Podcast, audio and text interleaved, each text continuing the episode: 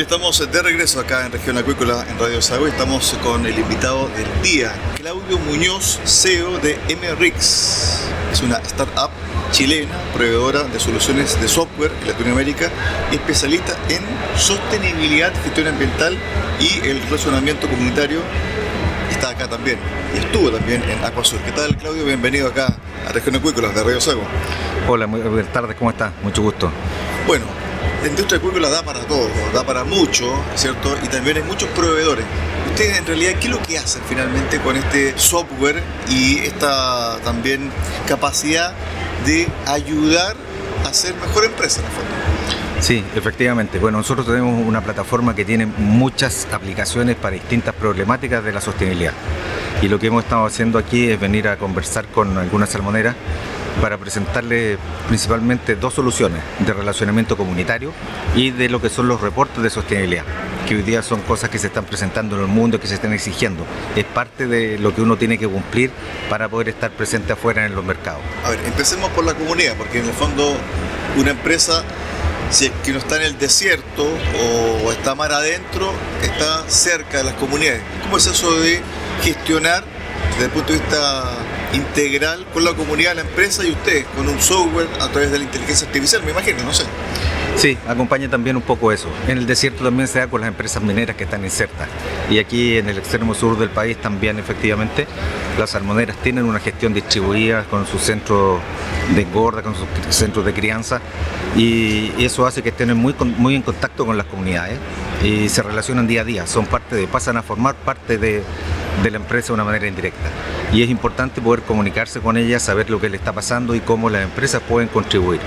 Y en ese sentido, eh, hoy día, no sé, una empresa, nosotros trabajamos con algunas salmoneras en, lo que es relacionamiento comunitario y tienen identificados más de 200, 2.000 agentes que están interviniendo día a día con ellos. Entonces, hacer una gestión, poder ver todo lo, que son proyectos de inversión social, lo que son donaciones, lo que es participación con la comunidad y ayudarla en su desarrollo, en realidad requiere una atención especial y para eso nosotros tenemos aplicaciones de software que ayudan a todo eso. A ver, ¿cómo trabaja el software y cómo ustedes alimentan de información al software para que el fondo entregue bases eh, de datos concretas?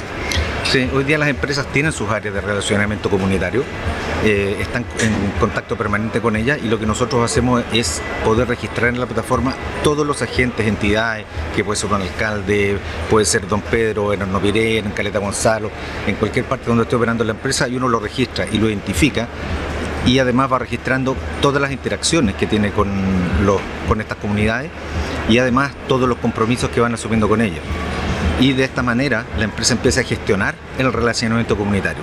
Hicimos, efectivamente, vamos a hacer un aporte para la semana de Hornovirén, vamos a estar presentes, ya sea con infraestructura o vamos a aportar desarrollo, porque nuestros centros están ahí, nosotros vamos a estar gestionando toda esta relación con las comunidades a través de esta plataforma, que es una solución que está en la nube y tiene herramientas móviles, por lo tanto toda la gestión se hace en terreno también.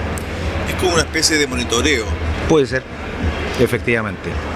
Pero que te ayuda a estar, digamos, en tiempo real, sabiendo qué está ocurriendo con las comunidades en las zonas de influencia de tus operaciones, que es lo importante. A ver, las empresas, por lo general, tienen muchos datos. Y uno de los pecados que cometen algunas es que esos datos están dispersos y que unido a esos datos finalmente puede llevar a tomar buenas decisiones. ¿Cómo ustedes colaboran con aquello? Efectivamente, eh, todo parte de cuáles son los pilares estratégicos de la empresa, cómo se quiere relacionar con sus comunidades y nosotros parametrizamos el software de acuerdo a esos objetivos estratégicos que tiene la empresa.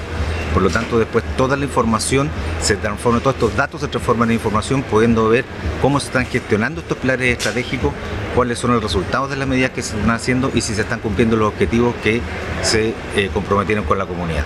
Todo esto se une y se tienen tableros de control en tiempo real, digamos que uno puede saber siempre qué es lo que está ocurriendo.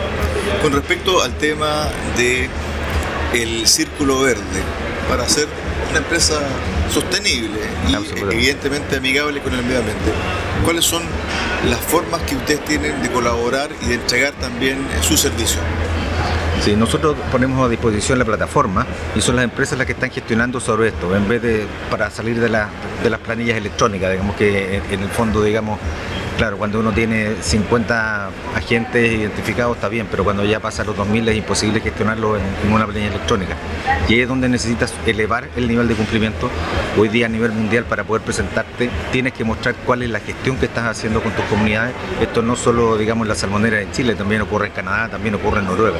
Uno tiene que estar atento a qué es lo que está pasando y cómo se presenta. Respecto a la gestión ambiental, ¿de qué forma el servicio que ustedes prestan ayuda a la empresa?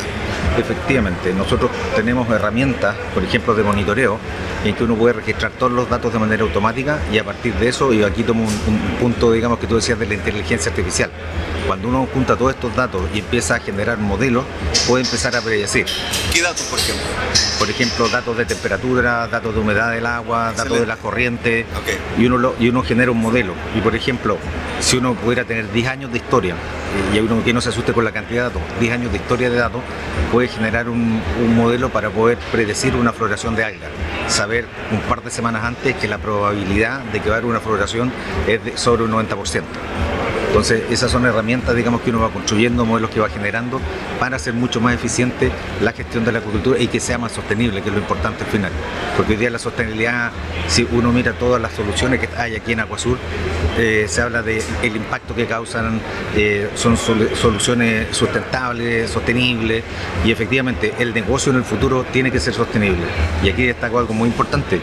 Chile es uno de los países que menos aporta el cambio climático en el mundo, pero es uno de los países que se ve más afectado. Está en el top 5 de los países que se ven más afectados. Por lo tanto, nosotros hoy día tenemos que ser un ejemplo. Y aquí tenemos una industria que es de clase mundial y que requiere soluciones de clase mundial para sus problemáticas. cuando una industria busca soluciones, lo que lleva a tomar ese tipo de determinaciones tiene que ver al principio con costos.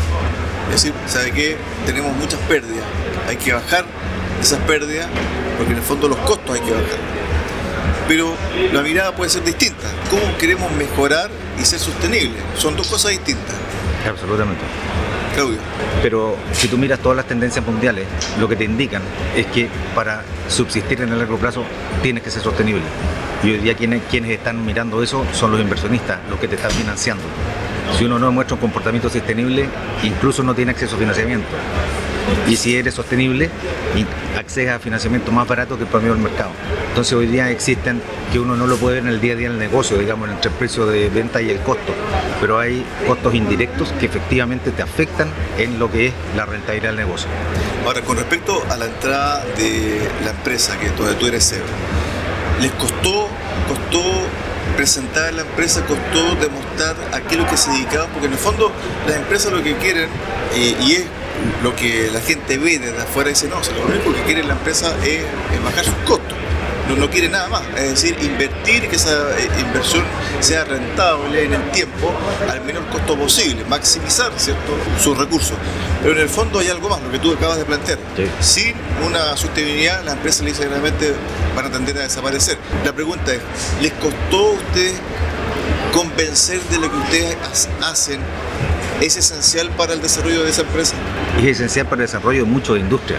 Ahora, hay efectivamente industrias que van más adelantadas en, en, esta materia. La minería sabe que si no gestiona comunidades, si no el medio ambiente, si no eh, publica su reporte de sostenibilidad, eh, en realidad deja de ser un actor relevante en el mundo. Y la industria acuícola y la salmonicultura efectivamente están en ese camino también. Hoy día parte de las certificaciones que le exigen presentar el Global Salmon Initiative apunta también a eso, a todo lo que es sostenibilidad. Entonces todo esto es un conjunto, son una iniciativa, es una manera distinta de ver el negocio en que no solo se busca maximizar la rentabilidad económica, sino que también maximizar el valor económico de la empresa y eso pasa por la relación que existe con las comunidades, cuál es el, enfoque respecto del medio ambiente y cómo voy comunicando al mercado todo esto que estoy haciendo yo. ¿Ustedes han sentido que las empresas del mundo agrícola estaban buscando este tipo de soluciones a raíz de la presión de las comunidades te doy el ejemplo, hace dos meses atrás en la convención, por ejemplo, se estaba hablando de eliminar las concesiones acuícolas por ese motivo, especialmente porque según algún grupo de convencionales eran contaminantes, que no ayudaban al medio ambiente, etcétera, etcétera. ¿Ustedes han sentido de que discursos ecologistas ultra y también las quejas de las comunidades válidas por lo demás, donde ellos están, ha inclinado la balanza para ir a buscar soluciones eh, dinámicas y también sostenibles en empresas como la tuya? A ver, eh, lo que ha hecho es como realzarlo, como destacarlo, colocarlo, digamos, en, un lugar más, más adelante de la fila.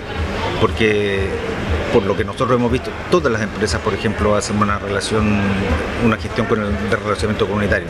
Mejor, peor, a mayor o menor nivel, pero no hay ninguna que no tenga. Entonces es algo que efectivamente las empresas ya tienen capturado, saben qué tienen que hacer y hoy día lo, que está pasando es que está tomando una preponderancia distinta. Pasa a ser parte del negocio de la sostenibilidad de las comunidades, porque hoy día la ejecución del negocio no es posible sin las comunidades. Entonces efectivamente forma parte de Y sin esas comunidades no va a haber esa maximización de rentabilidad o valor económico, como lo quieras ver. Entonces es, forma todo, eh, es, un conjunto, una parte más del todo. Y, que toma más relevancia en el último tiempo justamente por aspectos ambientales, contaminantes, porque las comunidades tienen que desarrollarse y forman parte al final del entorno de la empresa. De esa cadena que tú acabas de detallar, también está el último eslabón, el consumidor, el consumidor final, el que finalmente escoge el, el producto. ¿Ustedes cómo manejan esa área junto con la empresa? Acá hay un tema extremadamente relevante y no sé si te hace sentido cuando digo que hay consumidores que vetan a las empresas. O sea, porque efectivamente son contaminantes, porque tienen malas prácticas con sus empleados y eso se hace conocido. Hoy día las redes sociales hacen que eso se conozca en cinco minutos. Eh, y por lo tanto, hoy día los clientes finales, los consumidores, premian a las empresas que tienen un comportamiento sostenible, le dan su preferencia, saben que si tienen un comportamiento correcto con el medio ambiente, se preocupan de sus comunidades y prefieren esas marcas. Y hoy día pasa a ser un elemento diferenciador poder hacer esa gestión mirar el negocio de esa manera. Por lo tanto, nosotros lo que hacemos es a través de otras de las soluciones que tenemos es poder informar toda la parte no financiera a, todos los stakeholders o, todos los grupos de interés que en el fondo son los clientes, son los inversionistas, son los accionistas, es, todo tu entorno de la empresa. Y eso también se comunica a través de, reportes de sostenibilidad eh, con estándares internacionales. Eh, hoy día hay tres empresas que salen muy bien evaluadas a nivel mundial en sus reportes de sostenibilidad de la salmonera, eh, lo cual también nos alegra porque ratifica que el camino es hacia allá. Cuando hablas del consumidor final, claro, hablas de un consumidor muy informado, que también maneja redes sociales y también se informa a la hora de eh, elegir un producto, relacionado también a su dieta, a, su, a su entorno familiar y también a su compromiso social. Y ese es un consumidor súper complicado porque en el fondo va, a tomar una decisión desde el punto de vista de la trazabilidad de la información que le entregue el producto. Eh, ustedes han asesorado en ese aspecto a las empresas desde el punto de vista de cómo entregarle una información cabal del producto al consumidor final. Hay, eh, por ejemplo, empresas que ponen un código QR, el consumidor pone su celular y ve la historia de ese producto hasta que llegó a la góndola. Claudio. Sí, no, efectivamente, la, manera de, informar hacia, digamos, hacia el mundo externo de la empresa son los reportes de sostenibilidad y hoy día están disponibles y parte de la nota de la evaluación internacional que le colocan estos reportes es, la disponibilidad o el acceso de la gente a estos reportes. Em, y, eso es sumamente relevante. Y hoy día los consumidores se informan. El consumidor de hace 40 años atrás es muy distinto al de hoy día. Hoy día quiere saber si efectivamente tienen malas prácticas laborales o en realidad hoy día hay ítems muy importantes como es el bienestar animal. Uno podría decir, oye, pero es, un, pez, sí, pero se preocupa. Eh, este está preocupado del uso de los antibióticos. El consumidor se informa de eso, porque se habla de la resistencia a, los antibióticos de las personas en el futuro. Entonces, hoy día yo creo que no hay que subestimar al consumidor, se informa eh, y hoy día el costo de informarse es muy bajo. Estuvimos con eh, Claudio Muñoz, CEO de Una startup chilena, proveedora de soluciones de software en Latinoamérica, especialistas en sostenibilidad. Claudio, gracias por esta conversación. Un abrazo. Gracias a ti, felicitaciones, son un trabajo increíble que están haciendo. Eh, realmente el 40% de la producción mundial en esta zona es, de clase mundial. Así que felicitaciones a ustedes también. Chao, un abrazo. Buenas tardes.